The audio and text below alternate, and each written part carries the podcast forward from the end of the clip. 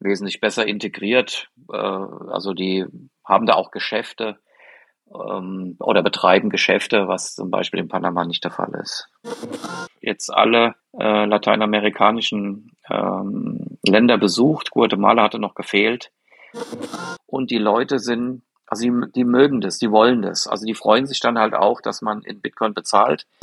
Ähm, was da halt heraussticht, ist halt, dass dort die, äh, die Blink Wallet benutzt wird. Das ist die, das ist die alte Bitcoin Beach Wallet.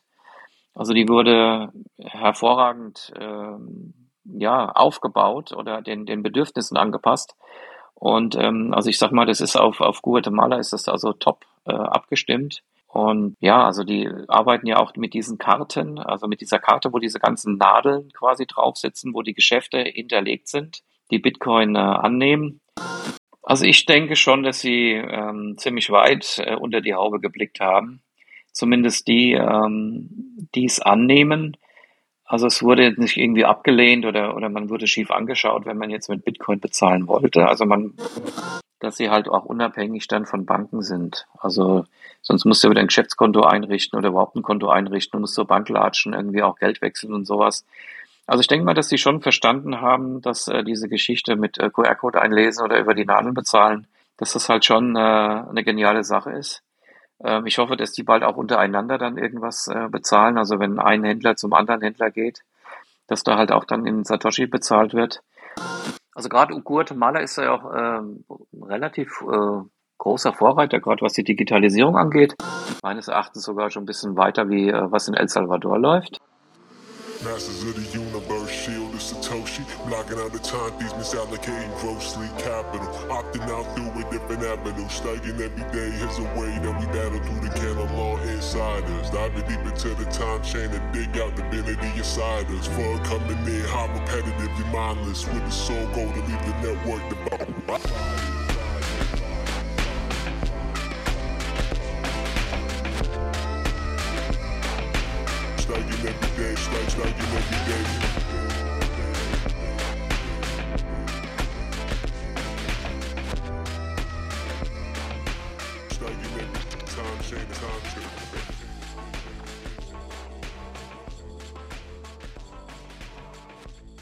Hallo, GM und herzlich willkommen bei Shield of Satoshi, euren Bitcoin Community Podcast. Hier erwarten euch ganz besondere Gäste und spannende Gespräche unter Bitcoinern. Ich bin euer Gastgeber Ronin und heute habe ich wieder den Daktari zu Gast. Hallo Daktari. Hallo Ronin, grüß dich. Danke für die Einladung. Hallo Daktari. Bevor wir loslegen, magst du uns kurz die aktuelle Blockzeit sagen? Ja, die ist äh, 811570. Danke, und das kann ich auch so bestätigen. Daktari, manche, die schon länger den Podcast verfolgen, kennen dich noch von der Doppelfolge zum Thema Auswandern und Panama, die übrigens echt gut ankam. Also wer sie noch nicht kennt, unbedingt mal reinhören. Für alle anderen magst du dich den Zuhörerinnen und Zuhörern vielleicht kurz vorstellen? Ja, ähm, ich äh, bin der Daktari, ähm, bin die Hälfte der Zeit in Deutschland und die andere Hälfte in Panama und äh, ich bin zwar noch nicht richtig ausgewandert, aber bin ab seit sieben Jahren noch ein zweites Standbein in, äh, in Panama. Man kennt mich vielleicht auch als derjenige, der für äh, diverse Meetups äh, Kaffee aus Panama mitbringt äh, und äh, die man dann auch in Satoshis direkt bezahlen kann, äh, direkt an die äh, Indigenen, die diesen Kaffee dann auch äh, vollständig äh, in Eigenregie herstellen. Ja, ansonsten, mh, hm, ja, gut, ich war auch schon in Ploching, habe da mal einen Vortrag gehalten mit dem äh, Axel über Hardware und ja, genau, also ich denke, die meisten Leute werden mich schon kennen. Genau, und wer das auch nicht tut, hört unbedingt mal in die zwei Folgen, die wir schon aufgenommen haben, rein. Vielleicht auch ein bisschen als Grundlage für diese Folge hier weil wir möchten uns heute ein bisschen über deinen letzten Trip nach Guatemala nämlich unterhalten. Und bevor wir da reinsteigen, werde ich mal versuchen, so ein paar Fakten zu Guatemala aufzuholen, um eine gewisse Wissensgrundlage auch bei den lieben Zuhörern zu schaffen. Und zwar Guatemala ist in etwa so groß wie die fünf neuen in Anführungsstrichen Bundesländer Deutschlands und liegt zwischen Mexiko, Belize, Honduras und El Salvador. Und zum Beispiel zur Wirtschaft, aber auch in der Politik, die ist leider ziemlich geprägt von Korruption. In Sachen Wirtschaft sieht man das ein bisschen an den Maquillas. Ähm, Maquillas ist letztlich ein Begriff für die Art von Fertigungsstätten, wo Einzelteile oder halbfertige Produkte importiert wurden und final zusammengesetzt wurden. Das ist vor allem bei Textilien so der Fall. Und speziell Makila deutet hier auf meist schlechte Arbeitsbedingungen hin und hat allgemein auch in Sachen wirtschaftlicher Nachhaltigkeit oder Zukunftsperspektive eher einen zweifelhaften Ruf. Neben dem ist Guatemala bekannt für seine Kaffeeexporte sowie für Zucker, Bananen, Kakaobohnen und diverse andere landwirtschaftlichen Erzeugnisse, aber eben auch Textilien. Guatemala hat zwar insgesamt die stärkste Wirtschaft in Mittelamerika und auch die größte Bevölkerung, ist aber trotzdem eines der ärmsten Länder der Region. Sinnbildlich steht hierfür zum Beispiel auch die chronische Mangelernährung bei jedem zweiten Kind.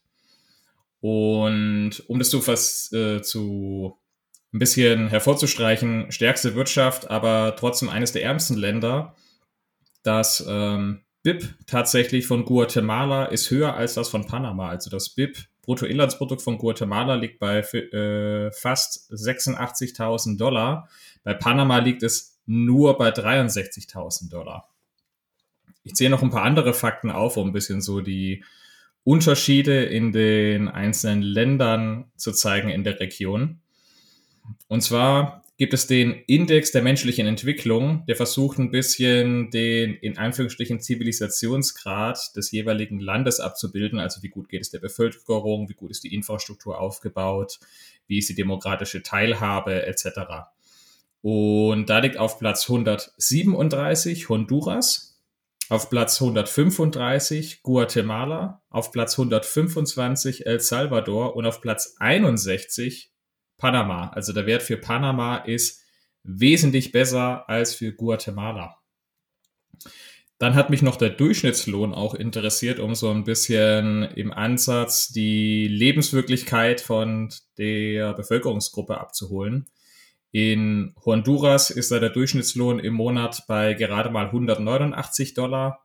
Bei El Salvador ungefähr 400 Dollar. Ich habe da leider keine so genauen aktuellen Zahlen gefunden. Also die, wo ich jetzt aufgezählt habe, die sind von 2022. Bei Guatemala liegt es immerhin bei 506 Dollar. Bei Panama bei 755 Dollar. Und bei Puerto Rico, was ja auch gerne mal als Auswanderland genannt wird, gerade in West der westlichen Hemisphäre in der Region, liegt der Durchschnittslohn bei sage und schreibe 1700 Dollar. Was mir da jetzt wichtig ist bei dem Vergleich, ist, man muss bei dieser Region schon auch stark unterscheiden, von welchem Land man genau spricht. Wenn ich auf der einen Seite Länder wie Honduras oder El Salvador habe, die zwischen 190 und 400 Dollar sind und Guatemala bei 500 oder Panama bei 755 Dollar, gibt es eben doch so ein, so ein einzelnes Land wie Puerto Rico, das wahnsinnig heraussticht. Und dementsprechend ist vermutlich auch die Lebenswirklichkeit in den jeweiligen Ländern deutlich unterschiedlich.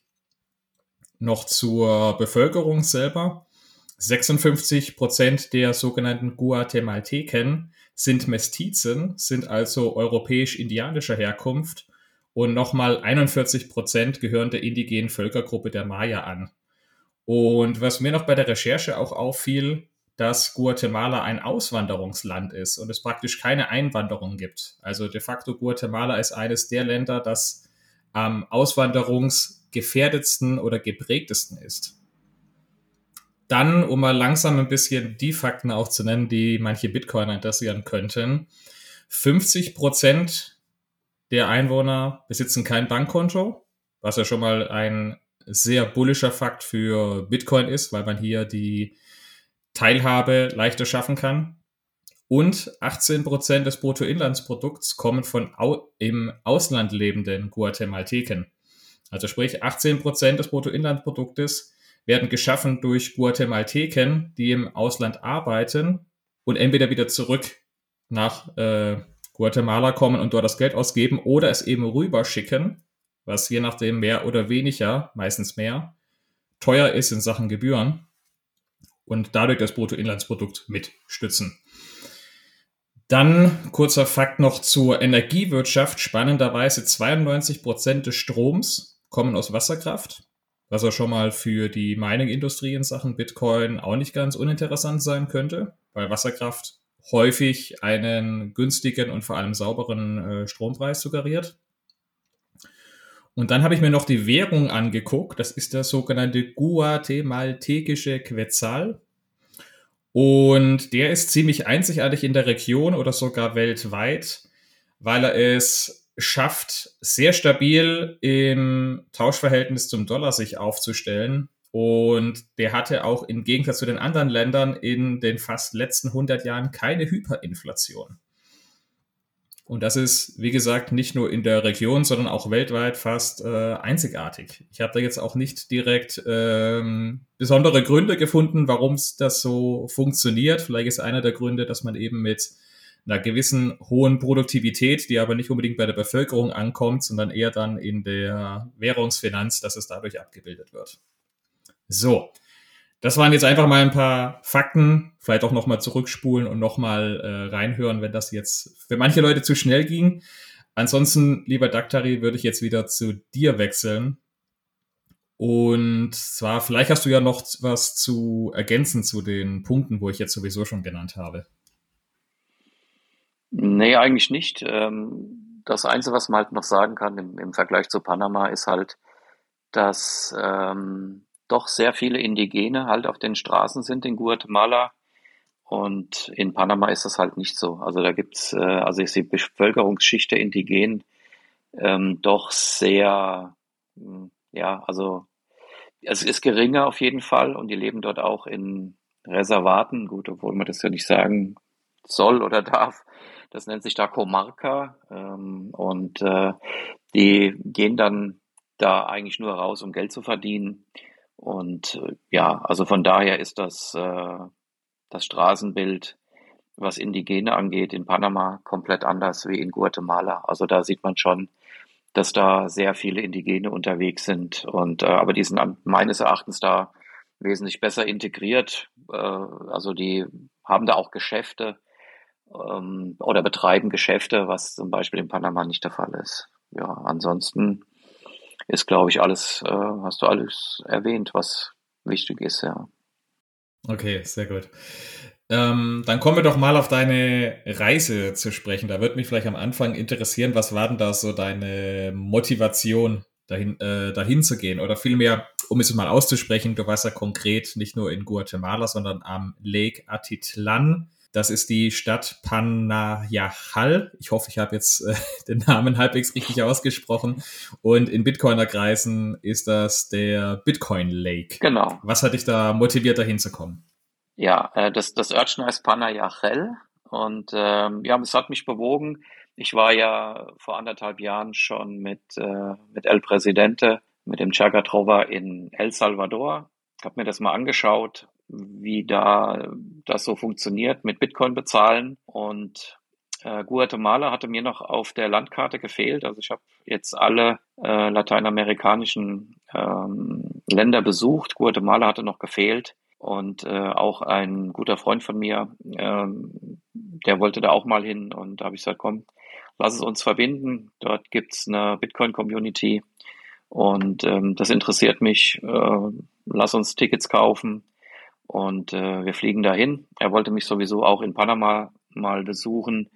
Und haben wir gesagt, okay, dann von Panama aus sind es äh, anderthalb Stunden zu fliegen nach Guatemala City.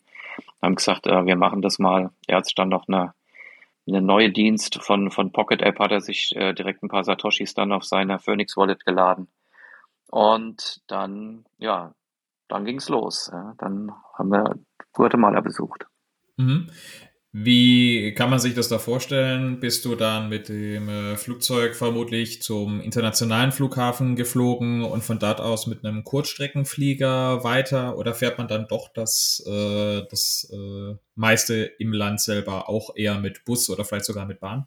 Ja, also wir sind nach Guatemala City geflogen und sind dann dort ähm, mit einem äh, Shuttlebus, mit so einem, ja, so einem Toyota, keine Ahnung, Zehn-Sitzer oder Zwölf-Sitzer, ähm, dorthin gefahren. Ich hatte vorab dort den, äh, den Community Leader, den Eliasar, äh, angeschrieben, ob er äh, in irgendeiner Weise einen Transport organisieren kann äh, und dass wir ihn gerne besuchen würden. Das war so eine Woche bevor es losging. Er hat dann gesagt, ja, kein Problem.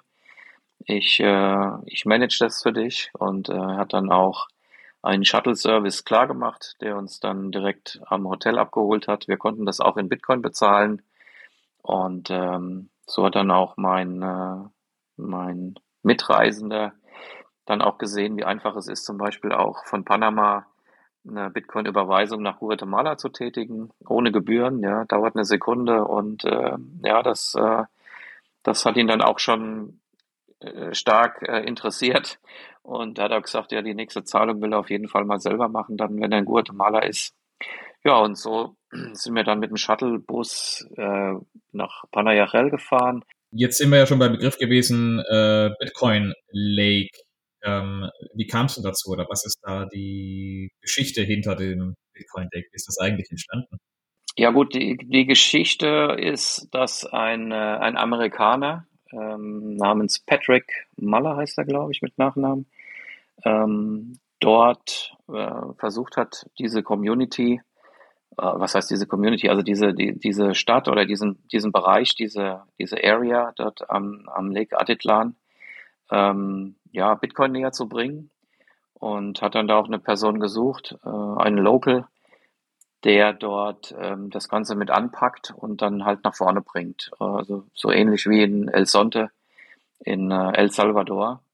Und äh, ja, ist äh, genau, also so, so ist das halt entstanden. Ähm, durch äh, Twitter oder X ähm, hat man ja auch mitbekommen, dass da äh, eine Community am Wachsen ist. Und äh, da das jetzt nicht allzu weit weg ist äh, von, von, äh, von Panama, ähm, ja, habe ich mir gedacht, okay, flieg doch einfach mal dahin, guck mal, was da los ist. Und äh, da ich selber auch ein Interesse dran habe, das auch in Panama ein bisschen weiterzuführen oder weiterzubringen, habe ich gesagt, okay, fahr mal dahin, guck mal, red mal äh, mit dem Eliasar und äh, ja, genau. Und so ging das dann halt äh, los. Da war der Gedanke geboren und dann habe ich es dann umgesetzt.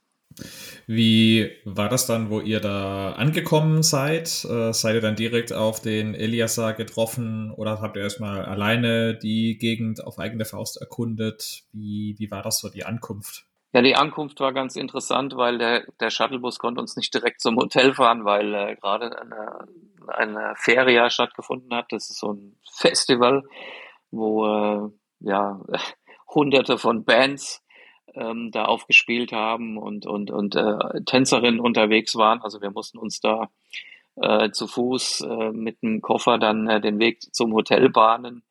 Ähm, das war schon, äh, das war schon sehr interessant. Ähm, kann man auch ganz gut sehen, die, die Lebensfreude, die halt auch in lateinamerikanischen äh, äh, Ländern da gepflegt wird. Und ähm, ja, also wir waren dann, ich glaube, ja gut, den ersten Tag waren wir äh, haben wir selber äh, gestaltet und verbracht, äh, hatten dann aber Kontakt über Telegram dann mit Eliasar. Und am nächsten Tag haben wir ihn dann getroffen.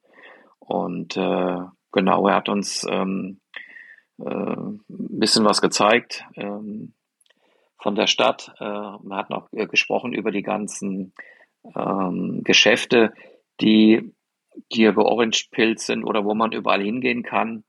Und äh, das war auch schon interessant, weil man hat schon dort eine relativ große Auswahl an verschiedenen Geschäften, ähm, die halt Bitcoin schon annehmen. Also das äh, fand ich schon hochinteressant. Also gibt es eine Wäscherei oder man, man kann über den, äh, über den See fahren mit verschiedenen äh, Bootsanbietern und äh, ja, ich glaube vier an der Zahl also vier verschiedene, äh, die dann auch Bitcoin annehmen.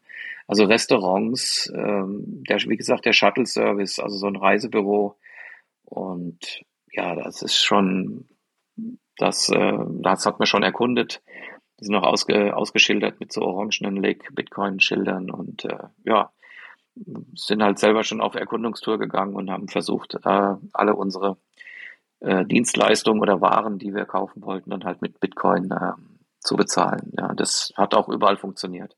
Ich kann jetzt schon sagen, dass, äh, dass wir alle, alle äh, Käufe mit äh, Bitcoin ausführen konnten.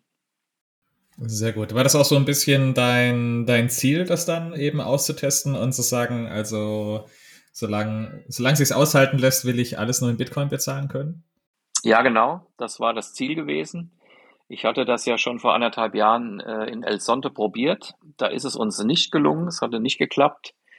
Ähm, gut, man, wenn man, äh, ja, wenn man es drauf angelegt hätte, hätte es vermutlich äh, funktioniert auch in El Salvador, aber ähm, da, es halt doch auch dort relativ gut durchgetaktet war, konnten wir also nicht die Zeit aufbringen, um in, äh, in El Salvador immer genau die Geschäfte zu finden, wo, wo man, wo das dann wirklich akzeptiert wurde. Also auch in, in El Salvador hatten wir, oder hat, ja, hatte ich gesehen, dass nie jedes Geschäft äh, so ein, so ein Bitcoin-Sticker hatte, wo man direkt schon sehen konnte, dass man halt mit, in Bitcoin bezahlen kann.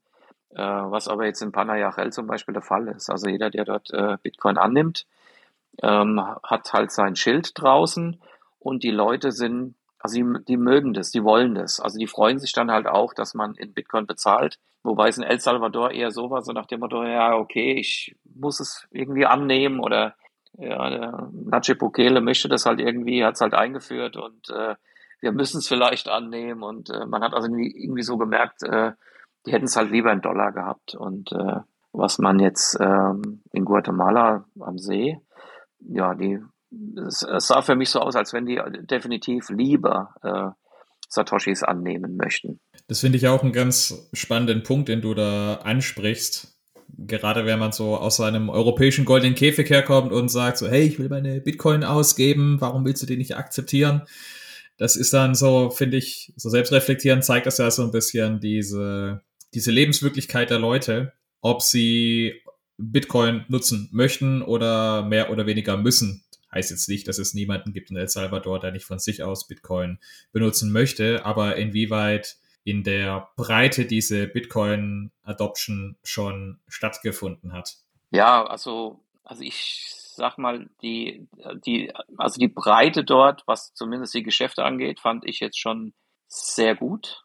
Also Restaurants, ähm, ja, wie gesagt, eine Wäscherei, äh, wir sind mit einem Tuk-Tuk gefahren, der hat äh, also so ein kleines Taxi, da so so ein, wo so drei Leute offen reinpassen. Und äh, der hat das auch ähm, äh, akzeptiert. Also finde ich schon, finde ich schon interessant. Also auch gerade, ähm, was da halt heraussticht, ist halt, dass dort die, äh, die Blink Wallet benutzt wird. Das ist die, das ist die alte Bitcoin Beach Wallet. Also die wurde hervorragend ähm, ja, aufgebaut oder den, den Bedürfnissen angepasst. Und ähm, also ich sag mal, das ist auf, auf Guatemala ist das also top äh, abgestimmt. Und ähm, ja, also die arbeiten ja auch mit diesen Karten, also mit dieser Karte, wo diese ganzen Nadeln quasi drauf sitzen, wo die Geschäfte hinterlegt sind, die Bitcoin äh, annehmen. Das sind in Panayachel, äh, also Eliasar meinte 75 äh, Geschäfte die dort äh, mit so einer Nadel hinterlegt sind. Ähm, es soll aber über 200 äh, Akzeptanzstellen geben. Also nicht jeder ist jetzt mit einer Nadel äh, gekennzeichnet. Und ähm, also ich habe da selber auch dazu gelernt und war selber von den Socken, wie wie äh, wie einfach und und und äh, ja, wie soll ich sagen, grandios das eigentlich gelöst ist.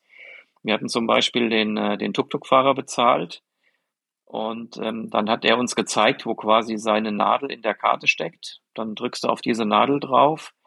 Dann geht ein kleines Fensterchen auf, wo dann steht, bezahle Viktor Tuk Tuk. Ja, also sein Name ist dahinterlegt auf dieser Nadel. Und äh, man drückt dann drauf, dann öffnet sich automatisch, also dann, dann öffnet sich die Wallet-Funktion in Blink und man kann dann den Betrag eingeben, ähm, den er verlangt. Er hatte da jetzt zum Beispiel drei Dollar verlangt. Und äh, also nicht Quetzal, ist, ist, ja, ist ja egal, es wird ja sowieso dann in Satoshi bezahlt. Aber er könnte zum, zum Beispiel auch sagen, ich hätte gern einen Euro oder drei Dollar oder ähm, ja, irgendeine andere Währung, ähm, spielt keine Rolle. Man kann es ja dann in der Wallet eintragen und dann kriegt er den Betrag in Satoshi auf seine äh, Wallet. Das Interessante ist, also er nimmt äh, dann auch das, sein Handy gar nicht mehr in die Hand. Ähm, man kann es direkt absenden und äh, bei ihm vibriert dann einfach das Handy in der Hosentasche oder in dem Fall bei ihm an, in, an, an seinem Gürtel. Er merkt, es vibriert, äh, macht einen Daumen hoch und äh, er guckt dann halt nochmal auf die App des Bezahlenden und da ist auch der, der grüne Haken dann, so weiß er dann auch, dass bezahlt wurde. Und damit ist diese Transaktion erledigt. Und man muss, wie gesagt, nur ein Handy in die Hand nehmen. Das ist das Handy des Bezahlenden. Und äh, die Transaktion ist durch. Also das war für mich auch, äh, wo ich so, boah, sensationell. Das ist ja total einfach und äh, ja, super. Und äh, also muss ich sagen, Blink ist da, ja, also das ist technisch also wirklich hervorragend gelöst. Ja. Das wäre ich, ich habe die Begeisterung schon im Vorgespräch so gehört, auch von dir, wo du darüber gesprochen hast, weil du, weil du einfach so gemerkt hast, so, jetzt ist, jetzt ist auch so ein Punkt, wo man sagen kann, kannst du das in PayPal? Nein. Weil ich versuche immer so zu, zu vergleichen, was sieht denn der nur noch 15 Anwender, natürlich wieder aus der europäischen Sicht, der am Ende sich sagt, na ja, was habe ich denn jetzt für einen Mehrwert, wenn ich da jetzt mit Lightning bezahle? So in PayPal kommt es auch ein paar Sekunden bei dem anderen an. Und jetzt habe ich plötzlich so einen Punkt, wo ich sagen muss, nee, den hast du dort nicht. Den hat die, den hat man eben über eine junge und entwicklungsfreudige Community entwickeln können und nicht über eine riesige, riesige Konzernbude, wie es eben PayPal ist. Und was mir da auch schon gekommen ist und vielleicht auch so ein Aufruf an, wenn das ein Entwickler in der Richtung hört, ich könnte mir es persönlich sehr, sehr spannend vorstellen, am Beispiel von Blink zum Beispiel zu sagen, es gibt ja BTC Maps, dass man versucht sein könnte, in seiner Lightning-App einfach BTC Maps zu integrieren. Und in BTC Maps hat man dann zum Beispiel auch die Bezahlmöglichkeiten, diese Informationen hinterlegt. Und darüber geht man in seine App rein und kann das darüber machen. Und plötzlich wird man auch losgelöst von so einzelnen Apps wie Blink, wo es am Ende heißt, sind wir wieder bei dem Thema, na ja, eigentlich will ich nur meine ein, vielleicht zwei Lightning-Apps nutzen und am Ende doch bin ich doch wieder bei zehn, weil ich sage, ja, Blink ist gut, wenn ich dann da vor Ort bin, weil da kann ich über die Karte auswählen, Phoenix ist wieder hierfür gut und Zeus ist sowieso am besten wegen meiner eigenen Lightning-Node, dass man da vielleicht in Sachen Interoperab Interoperabilität untereinander da noch ein bisschen Brücken schlagen kann. Also vielleicht so als kleiner Ideengeber, wenn hier ein App-Entwickler ist, ich könnte mir gut vorstellen, bevor sich da mehrere Insellösungen drin entwickeln, ob man da nicht über BTC Maps ansetzen könnte. Aber auch wieder, ich bin da zu wenig in der Entwicklerschiene drin. Vielleicht ist es jetzt auch nicht die schlauste Idee. Bei mir jetzt gerade, wo sie mir einfällt, hört sie sich aber gar nicht so dumm an. Ja, ich denke, dass, ähm, das, das wird schon angegangen. Also ich habe was äh, Leuten gehört, dass dass sich darüber auch schon unterhalten wird. Ähm, bei diesen Maps muss halt, damit das funktioniert, muss dann halt ähm, die, die Bezahl-E-Mail-Adresse halt hinterlegt sein, weil ähm, sonst hast du keine Möglichkeit, das an den, äh, an den richtigen Empfänger halt zu schicken. Und ähm, anscheinend ist das wohl irgendwie noch der Knackpunkt und äh, ja, aber ich denke, da wird es Lösungen geben.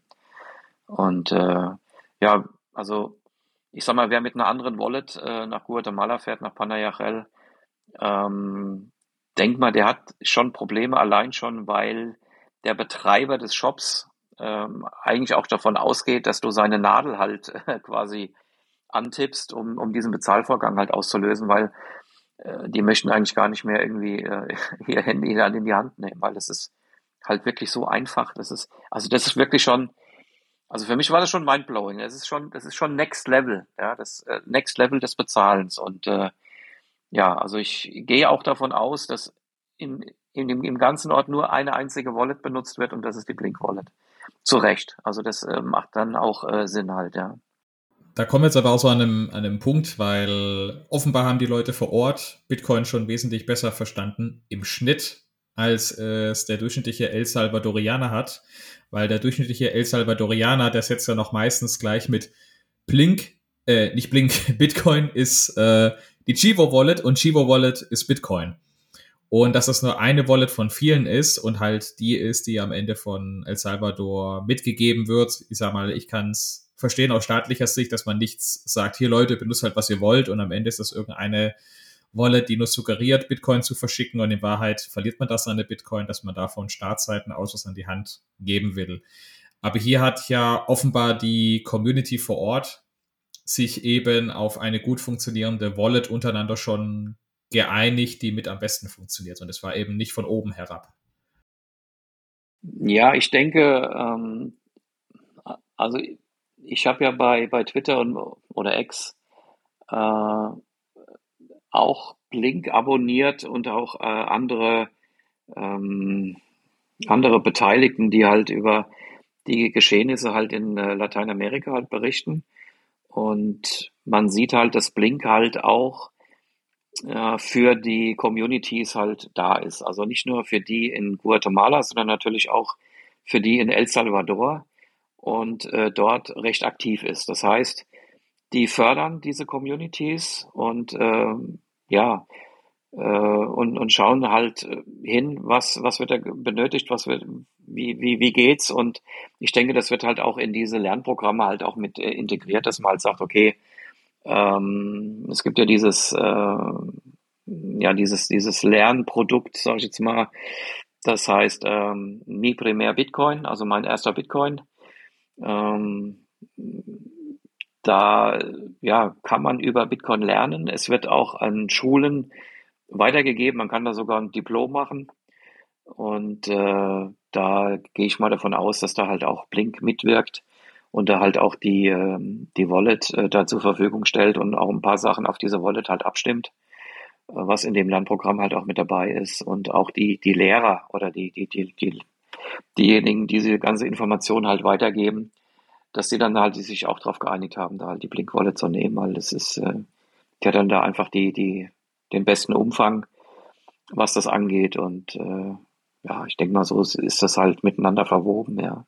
Würdest du dann, natürlich jetzt, du, du warst da, hattest halt nicht einen sehr langen Aufenthalt, aber so das, was du mitgekriegt hast, würdest du vermuten, dass die Leute vor Ort Bitcoin da auch schon eher in ihren Alltag integriert haben oder ist es für die äh, für viele doch eher noch sowas wie eine Art Add-on, so nach dem Thema, na gut, dann habe ich jetzt halt noch eine weitere Bezahl-App und das funktioniert eigentlich ganz gut, aber haben die Bitcoin in einer gewissen Breite schon begriffen und auch verstanden und sehen das eben nicht nur als eine Art Marketing-Tool mit, ja, ich sollte schon dieses Bitcoin akzeptieren, weil mittlerweile kommen immer mehr Touristen hierher, die explizit in Bitcoin bezahlen wollen und dann gehen die halt zum Kiosk gegenüber und bezahlen nicht bei mir. Also haben die schon das nicht nur eben als Marketing Marketing-Gag für sich verstanden, sondern auch haben auch ein bisschen tiefer unter diese Bitcoin-Haube geblickt?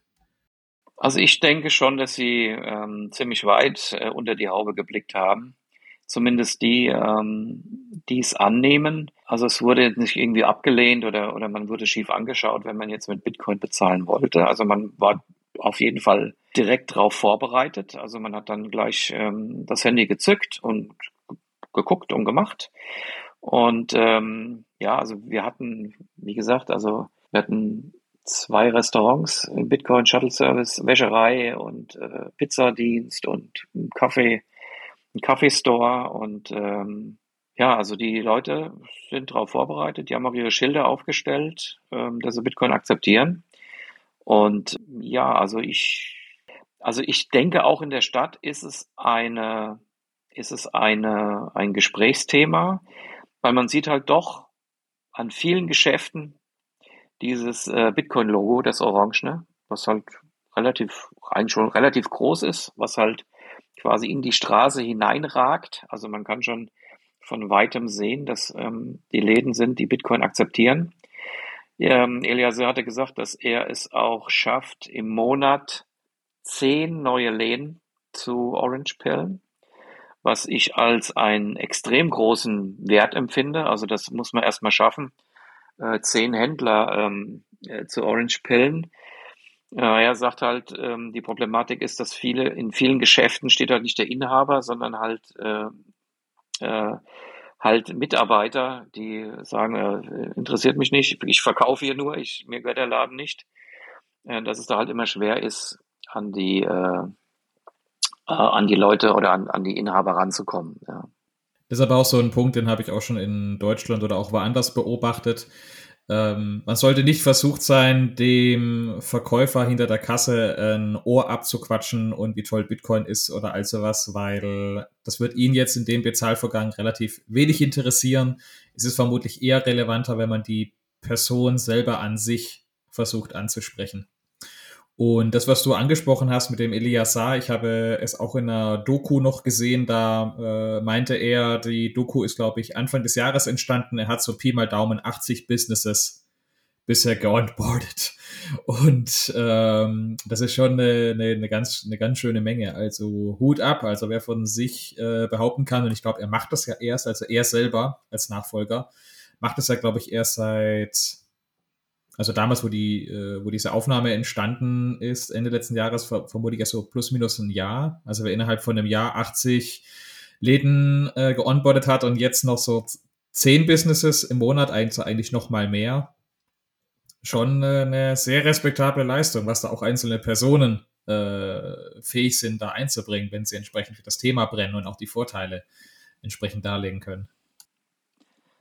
Ja, das ist richtig. Also äh, es geht ja nicht nur darum, dass er äh, versucht, jetzt Händler zu Orange Pillen, sondern äh, er geht ja auch in Schulen und ähm, äh, gibt diese Information halt über Bitcoin weiter, halt auch mit diesem äh, Mi Primär Bitcoin. Und er hatte mir auch gesagt, dass er, also zu dem Zeitpunkt, wo er da, wo ich da war, dass er in der einen Woche 75 äh, Schüler ähm, weiter die Informationen weitergegeben hat und eine Woche davor waren es 65. Und ich bin auch mit ihm halt durch den Ort gelaufen, wo seine, wo seine Miner stehen und seine Kaboom-Maschine. Und äh, da haben wir auch äh, junge Leute, also Schüler getroffen und äh, hat dann auch gesagt, hier guck mal, hier ist ein Bitcoiner aus Deutschland.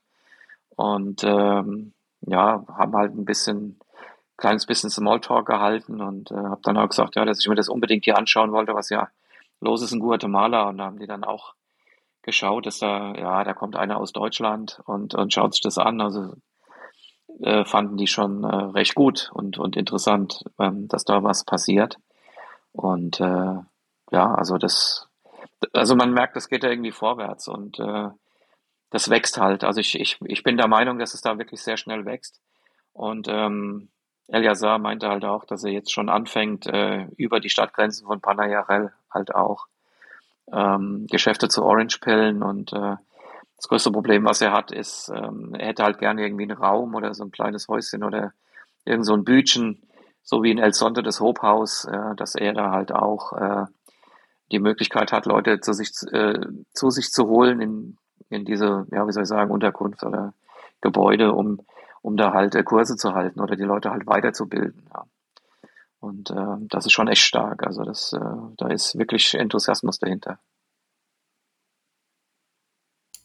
Mhm. Was du, auch was du gerade am Anfang gesagt hast, so, da, da kommt jemand von auswärts, um sich genau das anzugucken. Ich glaube, das gibt auch noch mal ein bisschen Bestätigung an die Leute vor Ort mit, die vielleicht unsicher sind, dass sie sagen, ha, wir hier machen das irgendwie untereinander und es kommen so ein paar Spinner mal, aber wenn es immer mehr Spinner sind, dann äh, kann das nicht, dann kann das äh, eine, eine gar nicht so unwichtige Bestätigung für die Leute vor Ort sein, dass das schon der richtige Weg sein kann.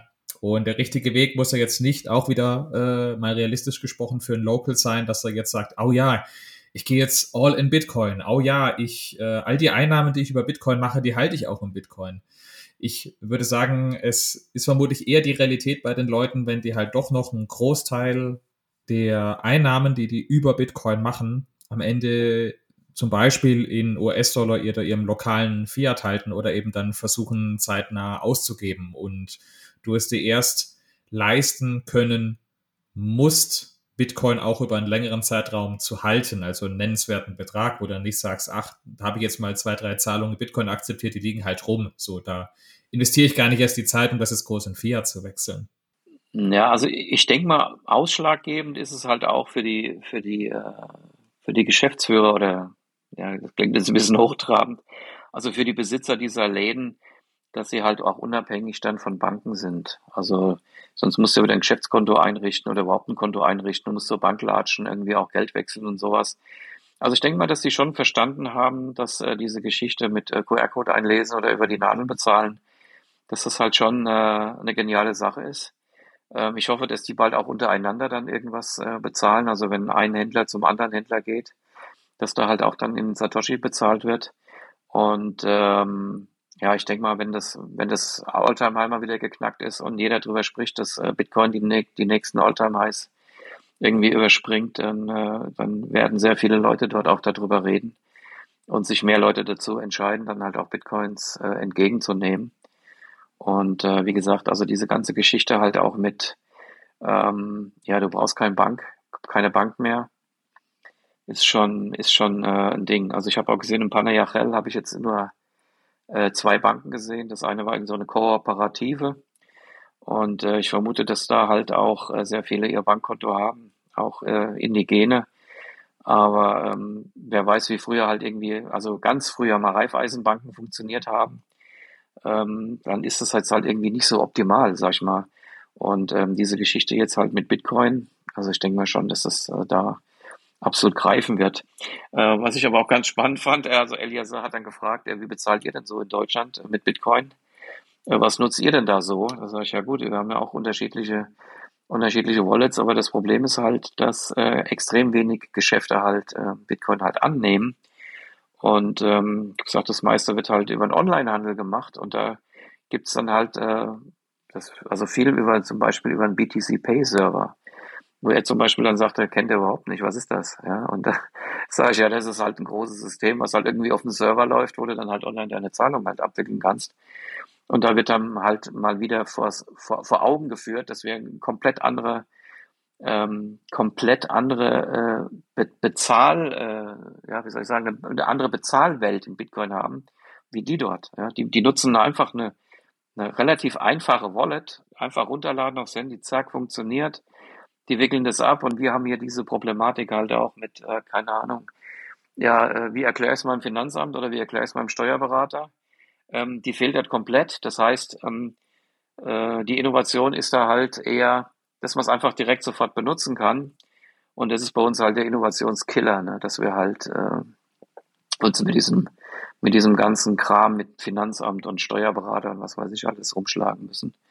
Und äh, ich denke, das ist halt auch dann, wo viele dann jetzt sagen, nee, das mache ich nicht, da habe ich keinen Bock drauf. Ja, oder auch mit dem Kassensystem, wie heißen die TSI, fähige Kassensysteme, die also mehr oder weniger schon eine, eine Außenstelle des Finanzamts sind. Und äh, ja, das ist, ist schwierig und da ist es sehr einfach, ja.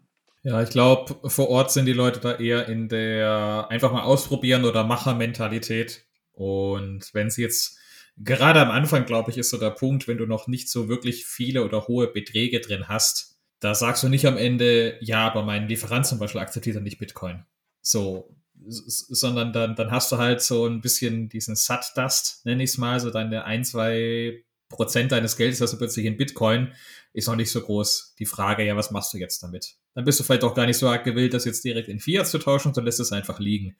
Wenn das mal, weil du eben dann doch ein paar Kunden mehr hast, vielleicht mal auf fünf oder zehn oder zwanzig Prozent ansteigt oder dann vielleicht sogar noch einen Bullenmarkt reinkickt und dann noch die Bewertung von Bitcoin plötzlich sich verdoppelt oder verdreifacht, dann sieht die Sache schon wieder anders aus. Und was du am Anfang angesprochen hast, ähm, ich finde den Punkt spannend, wenn die Leute anfangen, eben untereinander Bitcoins zu halten. Das ist dann für mich so der Punkt, wo es dann anfängt mit, okay, es ist jetzt definitiv nicht mehr nur ein Marketing-Gag oder ein Touri-Gimmick oder ja, deswegen kommt er dann zu mir und geht nicht eben zum Kiosk gegenüber und kauft dort seine Cola, sondern der bezahlt die auch bei mir, weil er eben bei mir zuerst auch im Laden aufgetaucht ist. Ähm, sondern wenn die Leute untereinander eben das beginnen zu handeln. Das kann jetzt einmal sein mit, okay, mein Lieferant akzeptiert das. Ich kriege jetzt meine zehn äh, Zigarettenstangen von dem und ich sage, hey, kann ich bei dir auch in Bitcoin bezahlen? Der andere sagt, ja klar. Und der geht selber auf diese Karte bei Blink und sagt, hier habe ich dir geschickt. Beim anderen, wie du gesagt hast, äh, vibriert an am Gürtel das Handy und der sagt, jawohl, jo, passt. Dann sind wir auf dem Punkt, wo ich sage, jetzt haben wir einen kritischen Ping Punkt in Sachen Adoption überschritten, weil jetzt ist es nicht mehr extrinsisch, dass die Touris, die extra anreisen dafür, immer quasi Feuer dazu geben oder Kohle zu geben, sondern jetzt beginnt es sich langsam selbst zu erhalten. Das ist ein bisschen Ähm, wir hatten es, glaube ich, im Vorgespräch darüber, ich habe es verglichen wie mit einem Rasenmähermotor. So, es gibt so richtig widerspenstige, also nicht diese E-Motoren, sondern ich meine auch so die richtig dreckigen Diesel-Rasenmähermotoren, wo man die Leine ziehen muss. Da gibt es äh, so richtig störrische Biester. Da musst du 10 oder 20 Versuche machen, bis er wirklich anspringt. Also du ziehst am Anfang, du merkst, Motor läuft ein bisschen, aber sobald die Leine wieder loslässt, hört er auf. Und beim 10. oder 20. Mal, dann beginnt der Motor plötzlich selber zu laufen. Und genau das würde ich behaupten, sieht man bei solchen Communities, wenn die Leute untereinander eben beginnen, das zu handeln. Wenn sie eben sagen, es ist für mich selber aufwendiger, jetzt einen Geldbeutel rauszuholen und die Fiat-Geldscheine abzuzählen und hin und her oder eben meiner digitalen Bezahl-App das zu machen, sondern weil ich sage, hey, ich habe eine genug große Menge in meiner App und damit auch agieren zu können.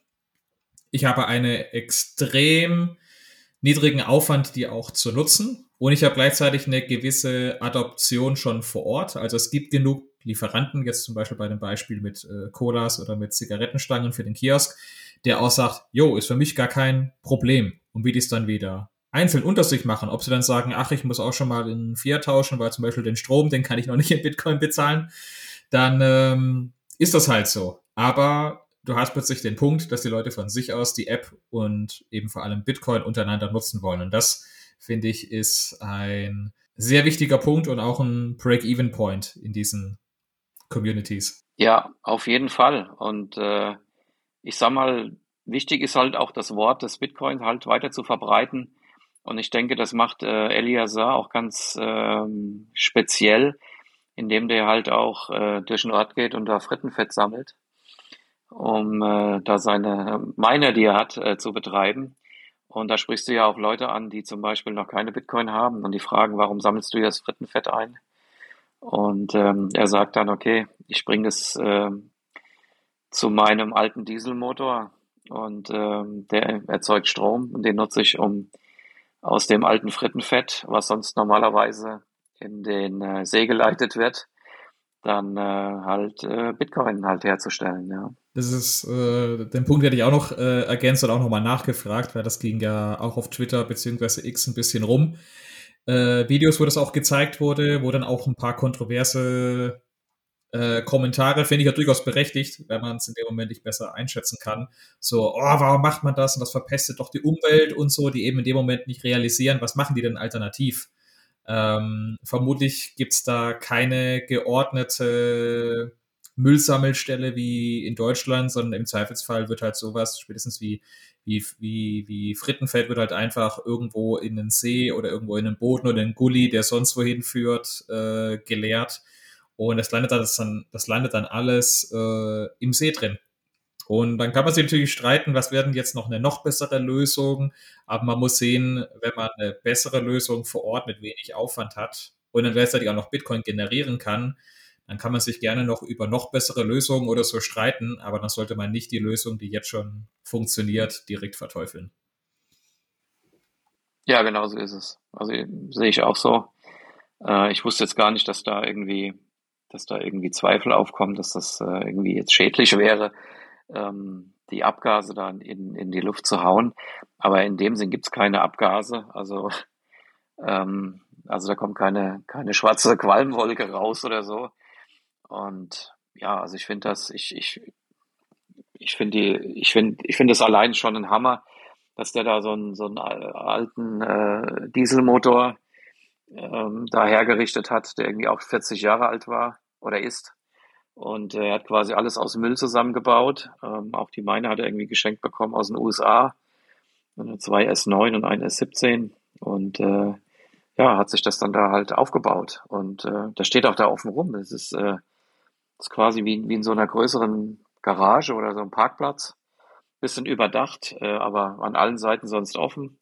Solche klaut es keiner, sagt er ja, es weiß ja keiner, was es ist. Und und sagt er, das ist ja sowieso schon Müll, also wer will denn da Müll klauen? Und ähm, er tut also quasi aus äh, dem alten Frittenfett, was er halt im Ort einsammelt, ähm, ja, das, da muss halt der, der erste Durchlauf, die ersten fünf Minuten muss es halt vorgewärmt werden, dieses Diesel, äh, dieses Frittenfett, damit der Diesel anspringt. Und ähm, ansonsten wird es da recht umweltfreundlich äh, halt verbrannt, ja. Also nach zwei, drei Minuten kommt, äh, sieht man aus dem Auspuff halt keine, keine schwarzen Wolken mehr rauskommen. Das läuft dann einfach und ähm, er wirft die Miner an und dann wird halt Bitcoin gemeint. Jetzt äh, ist es natürlich so, dass er äh, da keinen Gewinn mitmacht. Also das funktioniert natürlich nicht. Er hat gesagt, er hat es in der Zeit, wo das Ding läuft, das ist jetzt glaube ich seit knapp über einem Jahr, hat er 60 Dollar an Bitcoin geschürft. Das ist natürlich äh, in keinster Weise ähm, äh, zu vergleichen mit dem Aufwand, den er da halt hat, das Rittenfett überall im ganzen Ort einzusammeln. Aber es ist halt äh, irgendwo eine Geschichte, ja, dieses Frittenfett wird halt nicht mehr in den See geleitet. Und äh, es gibt schon genug Sachen, die halt in den See geleitet werden und ähm, da muss, das muss jetzt nicht noch so dieses Frittenfett sein. Ne? Und ähm, also ich finde das auch, ich finde das äh, bemerkenswert und ähm, dass sich da einer Gedanken macht, hinsetzt, das umsetzt und äh, da halt äh, meiner laufen lässt, um, um, das, um das Frittenfett quasi wegzumachen ja, und dafür Satoshis zu bekommen. Vielleicht, um äh, gegen Ende noch ein Thema aufzugreifen. Ähm, Stichwort Korruption hatte ich ja am Anfang schon gesagt, nicht nur in der Wirtschaft, sondern auch in der Politik.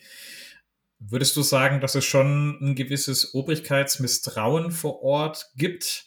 weil was du auch schon bei Panama erwähnt hast oder wenn ich auch schon mit anderen Leuten unterhalten habe oder was ich selber mal auf einer Mexiko-Reise vor Jahren so beobachtet habe, ist, dass die Leute ähm, gerade indigene Bevölkerung, die äh, wird immer noch und sei es nur indirekt unterdrückt oder ähm, auf gut Deutsch, äh, wenn ich so sagen will, auch teilweise verarscht, dass die umso mehr den Vorteil von Bitcoin eigentlich kennenlernen, weniger in Sachen von, hey, ähm, das Ding wird irgendwann mal mehr wert sein als dein Fiat, das im Hintergrund entwertet, sondern dass die einfach sagen, hey, das kann mir keiner wegnehmen.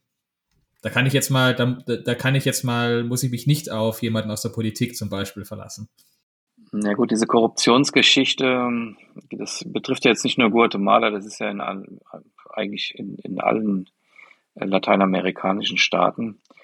Ähm,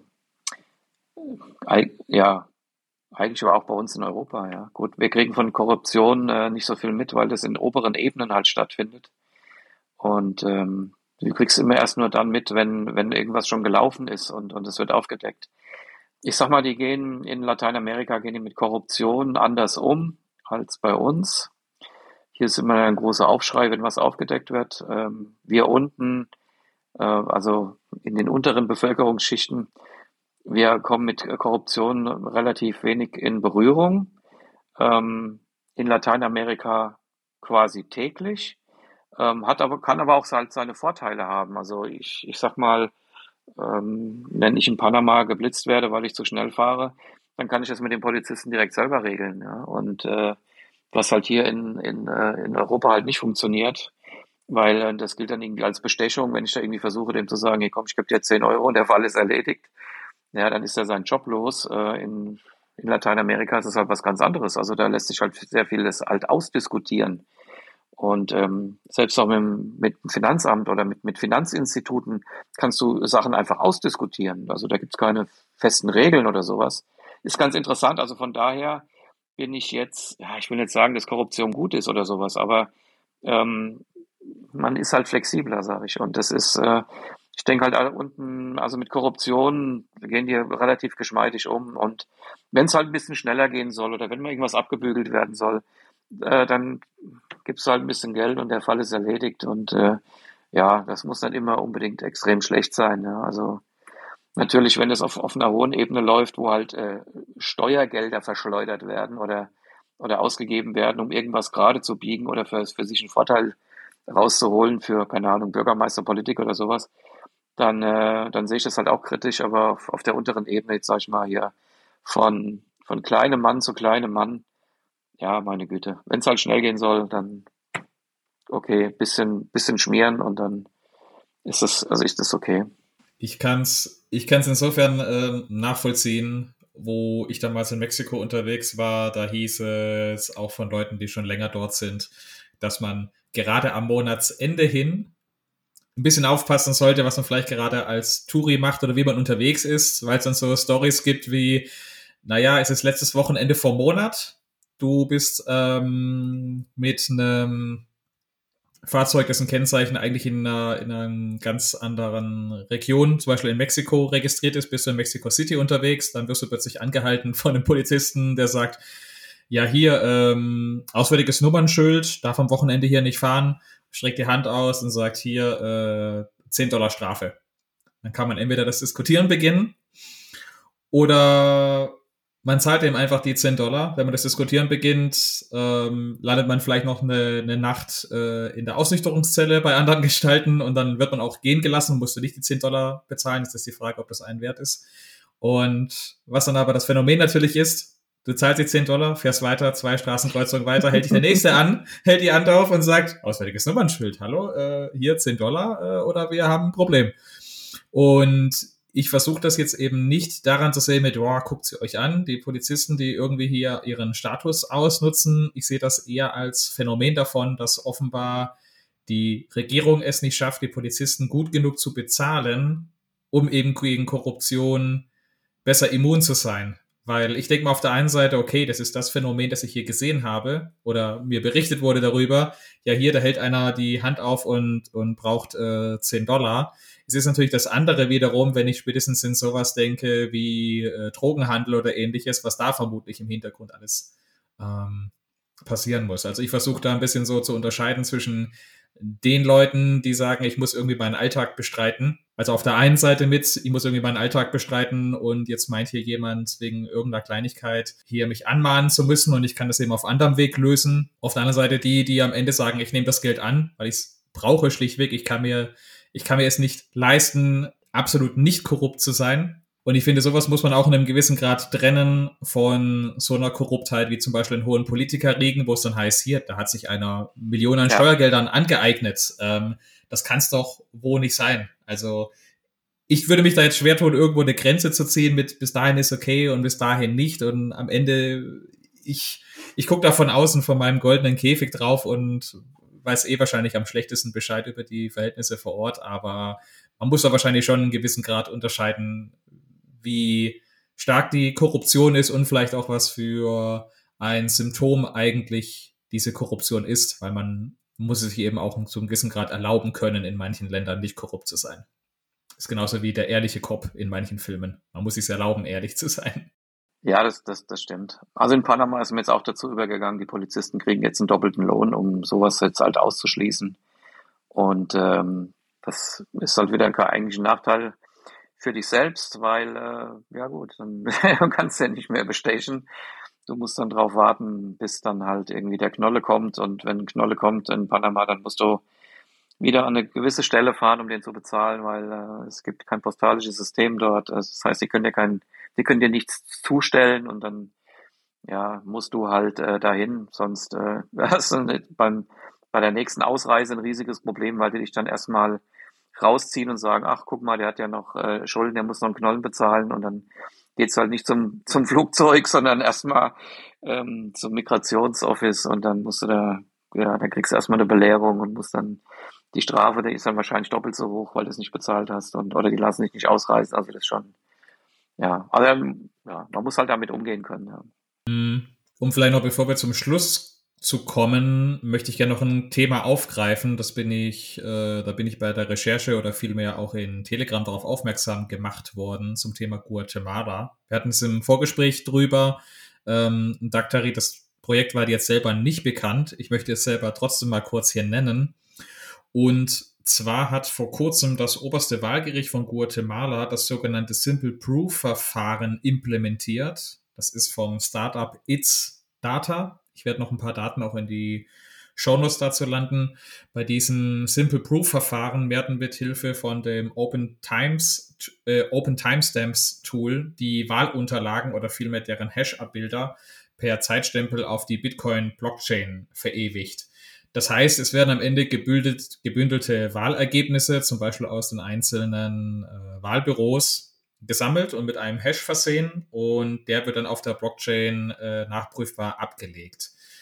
Und was da für mich, also ich, ich komme gleich noch zu einem kurzen Fazit, aber was da vielleicht wichtig zu verstehen ist, die Blockchain selber kann natürlich nicht die hinterlegten Daten selber überprüfen. Die Blockchain dient hier nur als irreversibler Datenspeicher, sprich der Hash dieser gebündelten Wahlergebnisse kann nicht im Nachhinein manipuliert werden. Werden diese Wahldaten allerdings vor dem Hashen und vor dem Ablegen in die Blockchain manipuliert, nützt in dem Fall die Blockchain einem genau gar nichts. Es ist vielleicht sogar eher das Gegenteil der Fall, weil durch dieses Verfahren wird Sicherheit suggeriert, obwohl eben die falschen Daten bzw. eben der falsche Hash von diesen abgelegt wurde. Insgesamt finde ich aber diese Art von Projekte oder die Bemühungen dahinter begrüßenswert als Teil von Maßnahmen gegen sowas wie Wahlkorruption.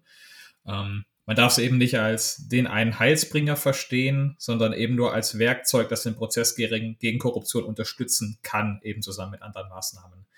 Wer zu dem Thema noch mehr lesen möchte, habe ich einen Artikel verlinkt in den Show Notes und auch einen Twitter-Thread, wo auch wirklich gezeigt wird mit Bildern, was denn das in der Praxis heißt, also wo dann wirklich auch die Timestamps auf der Blockchain mal gezeigt werden.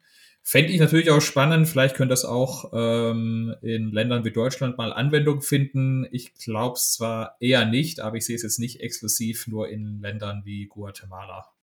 Daktari nickt. Ich weiß jetzt nicht, ob du noch was zu äh, ergänzen hast dazu. Ja, ich finde es auch spannend, ähm, dass sowas angegangen wird. Also gerade Guatemala ist ja auch ähm, relativ äh, großer Vorreiter, gerade was die Digitalisierung angeht.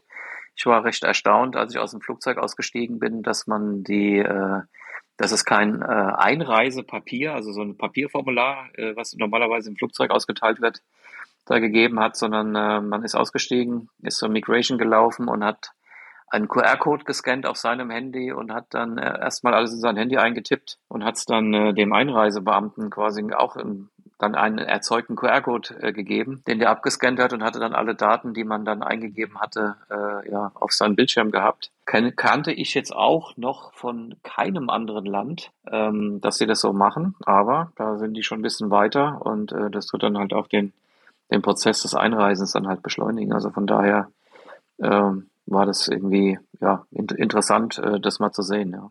Ja, die, die, die kleinen Länder oder die vielleicht davor nicht so viel Entwicklung erfahren haben, die tun sich vermutlich mit dieser Art der Digitalisierung auf dem Niveau von jetzt einfach leichter. Habe ich auch ein Gespräch mit äh, Jesse so rausgehört zum Thema Südafrika, Stichwort Leapfrogging.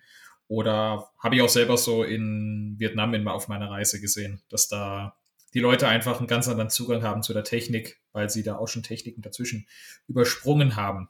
So, wir nähern uns langsam dem Ende der Aufnahme, lieber Daktari. Vielleicht hast du noch was zu ergänzen oder möchtest noch so ein kleines Fazit haben äh, für uns zum Abschluss? Auch das Fazit, das, ja, also für Guatemala fällt das für mich positiv aus. Also das, ähm, das ist jetzt irgendwie eine Community, wo ich sage, boah, die ist extrem weit. Meines Erachtens sogar schon ein bisschen weiter, wie äh, was in El Salvador läuft. Obwohl, gut, ich war jetzt anderthalb Jahre nicht mehr da. Äh, ich werde aber nächstes Jahr im Frühjahr zu, vermutlich zu dieser, äh, zu der Halving Party nach El Sonte nochmal fliegen, mir das Ganze nochmal anschauen. Aber so wie das die Händler akzeptieren, also die Akzeptanz war in Guatemala definitiv höher. Ähm, als in, äh, in, El, in El Salvador. Also ich war jetzt wirklich äh, echt überrascht. Auch wie gesagt, die Blink Wallet, das ist für mich äh, super sensationell, richtig gut. Also was da die Entwickler machen, ist äh, richtig klasse und äh, ja, da schauen wir mal, wie es da weitergeht. Aber ich, ich beobachte das weiter, gerade in Lateinamerika, auch die Communities. Vielleicht zieht es mich mal nach, äh, nach Lima, nach Peru, da ist ja auch was am Wachsen. Man kann es an den Nadeln sehen, die man auf der Blink Wallet da sieht und äh, ja, mal gucken. Also in den restlichen Ländern, ja Mexiko und sowas äh, oder Panama selbst spielt sich äh, gar nichts ab und äh, mal gucken, was was Guatemala und äh, El Salvador noch so vorbringen und äh, mal gucken. Also es wird bestimmt noch irgendeine Reise geben zu einer Community, die ich mir anschaue. Ja. Mhm. Können wir uns auch gerne wieder treffen, wenn du da äh, Reiseberichte hast. Dann äh, machen wir eine ganze Reiseberichtsserie daraus. Äh, gerne, würde mich, kein würde mich zumindest freuen. Und äh, vielleicht noch zum Abschluss. Ich hatte mit der Folge eigentlich geplant, dass 50 Prozent der Boosts, die ich über Value for Value kriege, immer an den Gast oder die Gäste gehen. Ich hätte jetzt aber hier glatt gesagt, dass wir sagen, wir machen 100 Prozent und du schickst mir einfach noch die Adresse vom Eliasar und dann kriegt er da einfach ein paar Lightning Sehr gerne. Satz von der von der Folge geboostet. Also liebe Leute, äh, gerne jetzt an dieser Stelle boosten, wenn ihr diese Aussage hier bestätigen wollt, dass ihr das toll findet. Ähm, dann kann ich das in Zukunft auch verstärkt äh, gerne so ins Auge fassen. Und damit gehen praktisch die kompletten Einnahmen von dieser Einnahmen, also Value for Value, Boosts etc., ähm, an den lieben Eliasar. Und dann kann man dem auch ein bisschen ein Signal geben, mit dass die Arbeit auch in Deutschland gehört wird und geschätzt wird. Ja, super Idee, vielen Dank. Gut, dann, lieber Daktari, vielen lieben Dank für deine Zeit. Gerne. Und liebe Hörerinnen und Hörer, euch noch einen schönen Tag, macht es gut und bis zum nächsten Mal. Ciao, ciao. Ciao. Vielen Dank, dass ihr auch in dieser Folge wieder mit dabei wart. Bevor ich mich verabschiede, noch einen kleinen Hinweis. Zum einen könnt ihr diesen Podcast mit Value for Value unterstützen, sprich mittels Podcasting 2.0 Playern wie Fountain könnt ihr Satz streamen oder an euren Lieblingsstellen boosten. Womöglich werden diese Satz zwischen mir und den Gästen aufgeteilt. Alternativ könnt ihr auf conchecks.app, also APP, oder podcastindex.org direkt hören und Satz senden. Außerdem darf ich neben Value for Value auch folgende Partner als Unterstützer des Podcasts nennen. Beide sind federführend in Sachen Privacy und bei ihnen steht der Wunsch des Kunden als echte Bitcoin-Unternehmen an erster Stelle. Bei copiaro.de bekommt ihr mit dem Code Shield of Satoshi 5% Rabatt auf fast das gesamte Sortiment und bei shopinbit.com erhaltet ihr mit dem Code Shield of Satoshi einen 5 Euro Rabatt auf euren nächsten Einkauf. Diese und weitere Informationen findet ihr auch nochmal in den Shownotes der Folge. Und zu guter Letzt, die Informationen in diesem Podcast sind persönliche Meinung der Teilnehmer und stellen keine Kauf-, Verkauf- oder Anlageberatung dar. Governments and central banks try to make fun of Bitcoin. It's just them taking advantage of people that don't know yet. Because unfortunately, not many people know yet. But we will be enough. Once we hit the billion Bitcoiners globally, the globe will have changed, man. We will eat them.